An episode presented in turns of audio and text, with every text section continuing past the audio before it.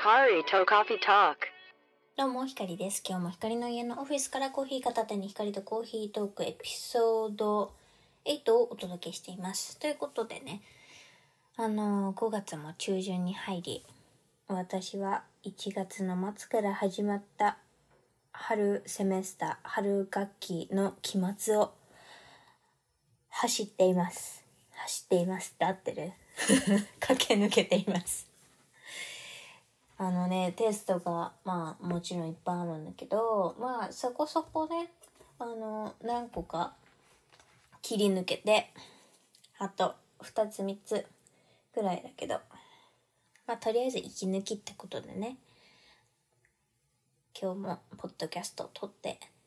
編集してあげていこうと思ってるんだけどね。あのー来週、まあ一番、ちょっと一番そうだね。期末テストの中でめんどくさいめんどくさいめんどくさいなんて言ってない。あの長長いかな？長いかな？ボリュームが多いかなっていうやつは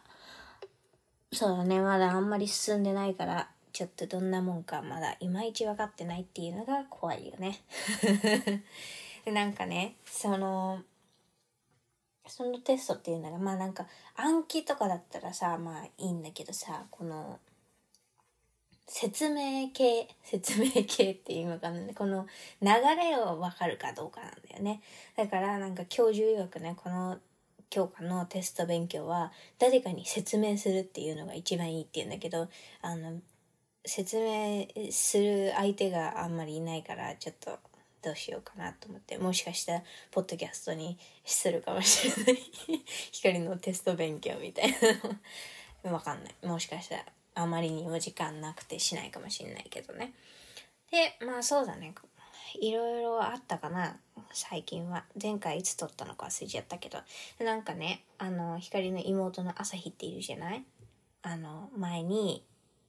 あのポッドキャストにも出てたんだけど。その朝日はね作業療法学科に通ってるのね。大学生になって。でまああの今年1年目大学に入って1年目。でまあせっせと基礎用語を覚えてるのよ。でなんかそう作業療法の作業療法の基礎用語っていうのはまあ多分看護とかもきっと同じだよね。でなんかそうだね。私もさ解剖とかをたくさんやってるからあのーそうだね。今妹が妹の朝日がやってることぐらいならまあ、うん、そうだねって感じ。わかわかんない別に。まあそんなにね結構かぶってるところがあるからね。そう。でこれ何？とか言ってくるんだけどそもそも私英語でしかやったことないから日本語で何て言うか知らないんだけどあのコンセプトとしては教えられるからなんか そうだねなんかアブアブダクションだよそれは。とか言って。アブダクションって何？とか。そうなんか外転とか内転とか。そうだね。なんかそういう関節の動きとかにもなんかいろいろさそういう内転外転内旋外旋とかあるじゃない？それをなんか頑張って覚えてるのを、まあ、横からいろいろ言って。ででそうだね。あと朝日はあのーパソコンがあんまり使えないからパソコンの設定をしてあげたり。朝日の世話をいっぱいしてるんだけどね。あの昨日の夜お風呂入ろうと思って、まあ、洗面所に行ってね。そしたら洗面ボールっていうのかなこの手洗うところの下のところ。水受けるところ。洗面ボールにねなんか水張ってあってでなぜか大量のピンクのバラが浮いてたのね。で本当意味わからんと思ったけどでもそれはまあ無視してまあそれを横目にね見ながらねもういいかと思ってお風呂に入ってでまあお風呂から出てもまあまだあったからなんだこれと思ってたんだけどそしたらなんか朝日がね家に帰ってきたのよ。ちょうどその時に。でそしたら朝日あの家帰ってきたから手洗おうとしてて。だからもちろんもちろんバラがあるから朝日は手を洗えないわけ。でそしてなんか朝日がすごい「これ何?」とか言って言ってくるから「いや知らん」って言ったら 「光でも知らないことあるんだね」って言ってどっか行った。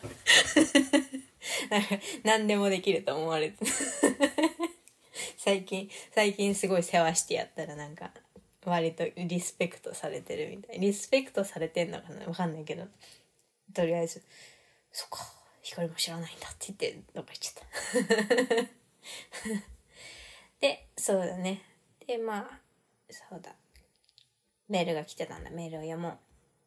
CT ネームボンちゃん。もはやボンちゃんのためのお便りみたいな感じになってますけどこれからも変わらず送り続けたいと思います。ありがとうございます。ひかりさんこんにちは。実は先日横浜アリーナで開催されたセクシーゾーン10周年アニバーサリーライブに縁あってお邪魔してきました。都内に緊急事態宣言が発令されている中での開催で正直ジャニーズ事務所は何やってんだと思っていましたが横浜は緊急事態宣言の対象区域ではないため理論的には開催が可能だったらしいのです。上とした通り理論的にはです。実際私もそのライブに行きましたし他のアーティストのライブに行くことも大好きなのですがなぜか行く前も参加している最中も終わった後も罪悪感のような少しモヤモヤした気分になりました。アーティストも生活がかかっており配信ライブなどでの収入には限度があるのだと思いますが声も出せず盛り上がりに欠ける対面ライブではいまいちしっくりきません。対面ライブに行くという行為自体も非国民のような何とも言えない気持ちになります。日本政府やアーティストはそれぞれどうしていくべきでしょうか？日本政府の話が来ちゃったよ。この間ボンちゃんの前で政治家になろうかなとか言うんじゃなかったよ。考えのない軽率な発言だった。この場で詫びる。ごめん。そんなこと全然思ってなかった。思ってないのに政治家になろうかなとか言っちゃった。そうだね。なんかそうだよね。ルールは破ってないからってことだよね。ルールは破ってないけどちょっと何て言うかモラル的にどうなのってことでしょ？だからまあそうだよね。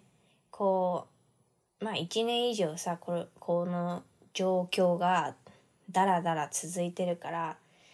何て言うか最初の時よりもさまあちょっとならいいんじゃない？みたいな気持ちがなんかやっぱりあるよね。だからなんかさまあもちろんちょっと長いからそういう気持ちにはなるんだけどやっぱそれがいっぱいになるからいっぱいまあいいんじゃないっていうのが多いからなかなか収まらないんだよね。きっとね。わかんないけどさ。まあ他にもいろいろあるだろうけどでも結局はまあ大体あそこって感じ。でまあ多分アーティストの人たちもね対面でやった方がちょっといいいいいいだろうしね。でまあライブ以外でもさみんな出かけたいよね。だからそうだね。これは難しい問題だよ本当に。私に聞くような問題ではないんだけど。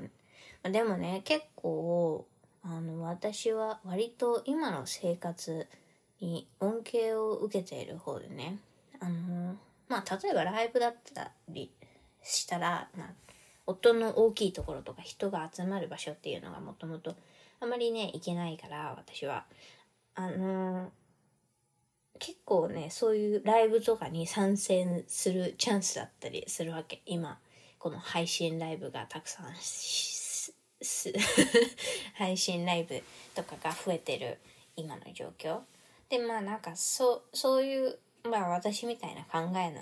考えっていうかまあそういう人たちっていうのはわざわざそういうこと言わないからさ。あんまりなんかちょっと変かなと思ってさ言わないから。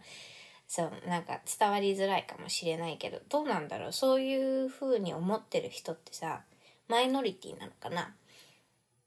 もしさそう思ってる人がたくさんいるんだったらさ今は対面のライブとかイベントを一旦諦めてもいいんじゃないって思うよね。なんか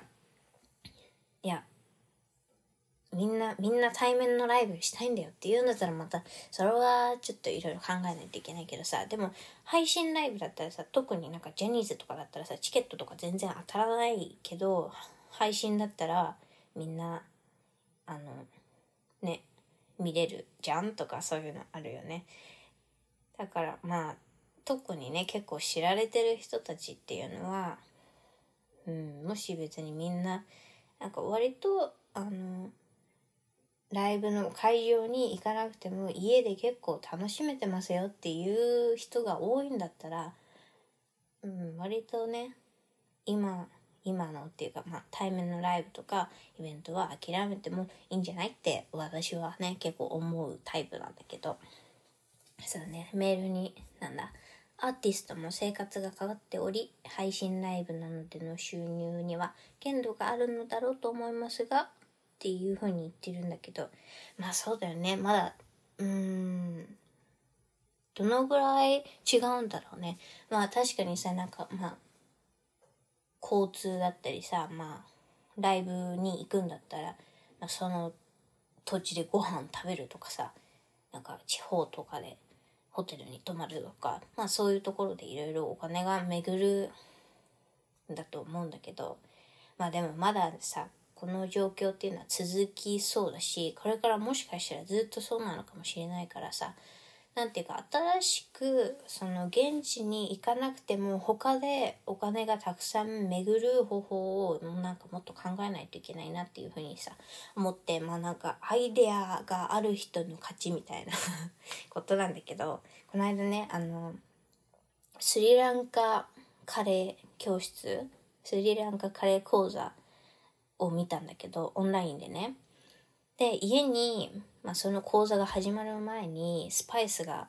あのスリランカから送られてきててでまあもちろんオンラインだから日本からもだし、まあ、どこからでもね海外からでもあのその講座に参加できるわけ。でなんかそうだね最近そのオンライン旅行とかさあってさ大手の旅行会社とかはワンコインで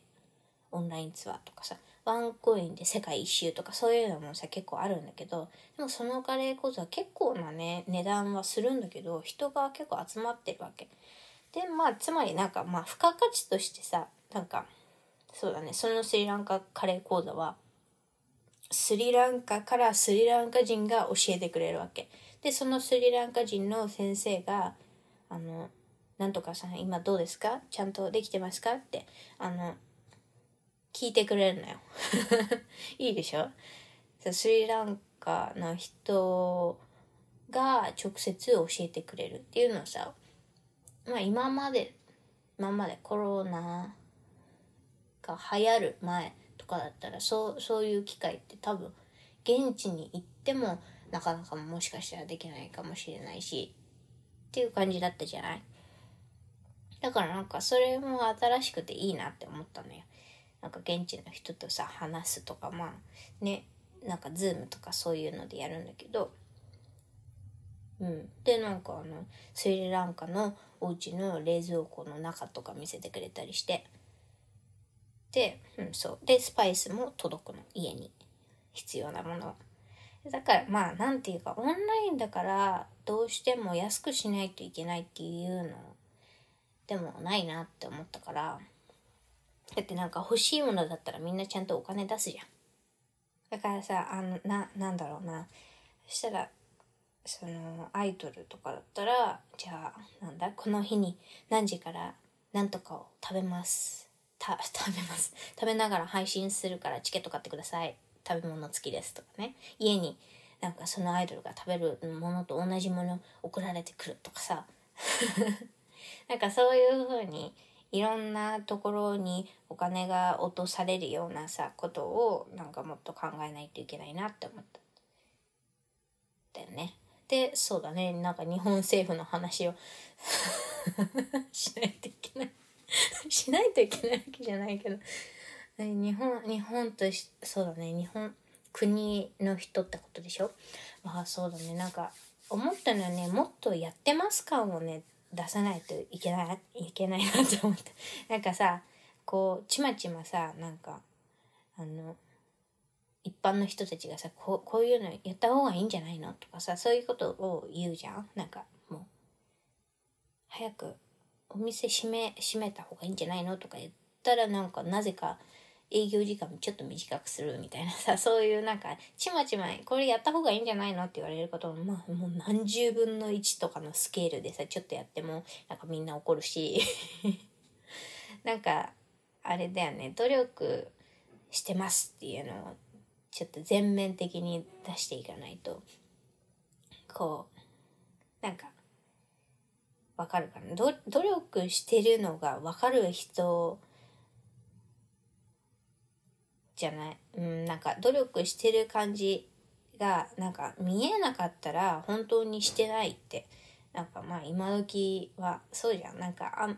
まあ昔はもっとなんか努力は見せないものだったのかもしれないけどなんかちょっと見せた方がさちょっとみんな応援したくなるっていうかさこう頑張ってるけどどうにもならない人にわざわざいろいろ言わないじゃん。なんかなんならちょっと協力してあげようかなみたいな 感じになるじゃん。だからその去年ねあのロサンゼルスでロックダウンになった時ちょうど現地にいたんだけど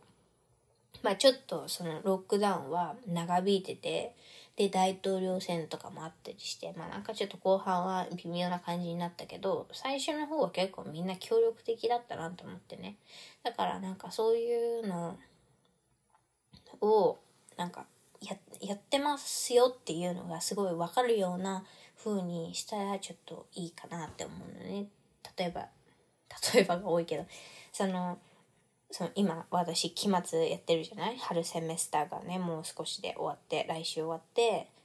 で9月頃にまた秋のセメスターが始まるわけだけどあのキャンパスにね戻って受ける授業もねもちろんあるわけ。で教授たちもなんかそれに向けて準備してる人たちもいるのね。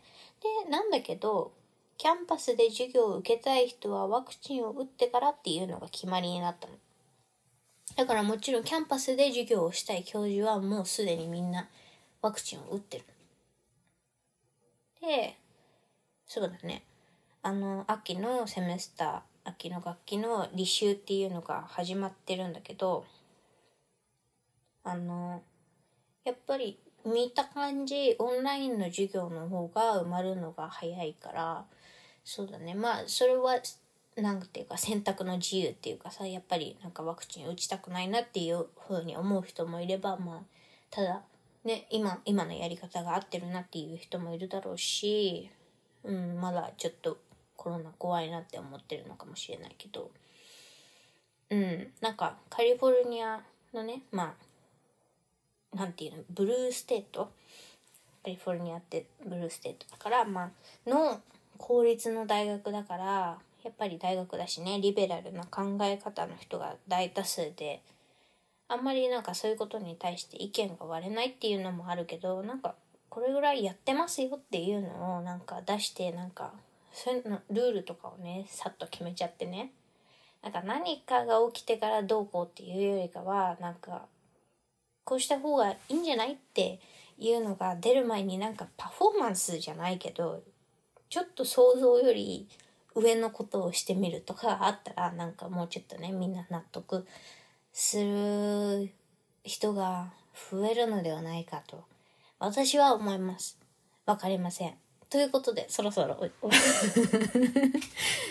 そろそろお別れの時間です。光とコーヒートークではお便りをお待ちしています。ctwith 光 gmail.com まで送ってください。SNS には、ハッシュタグ、光と CT、光とまだひらがなで C と T は、コーヒートークの頭文字を取って CT です。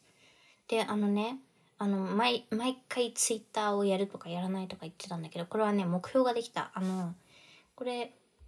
ポッドキャストってアンカーっていうプラットフォームからあの出すんだけどねそこのアンカーのダッシュボードからあの、大体どこから聞かれてるのかっていうのがね、わかるのね、位置情報。そんな詳しくはわかんないんだけど、まあ、何、何県から聞かれてますとかね、そ、そこぐらいまではわかるの。で、そしたら、なんか、あの、聞かれてる地域が増えてて 地域、国、地域が増えてて、だから、それがもう一個増えたら、ツイッターをやろうかなって思ってる。絶対にね、あの私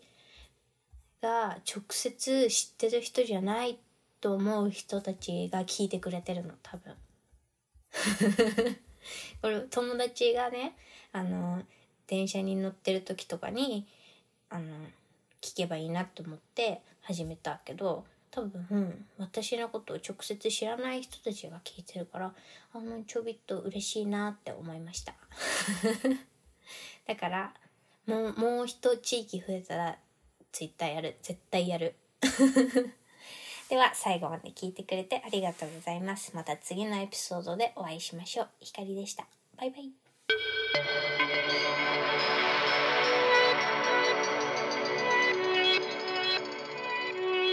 Yakari, to coffee Talk.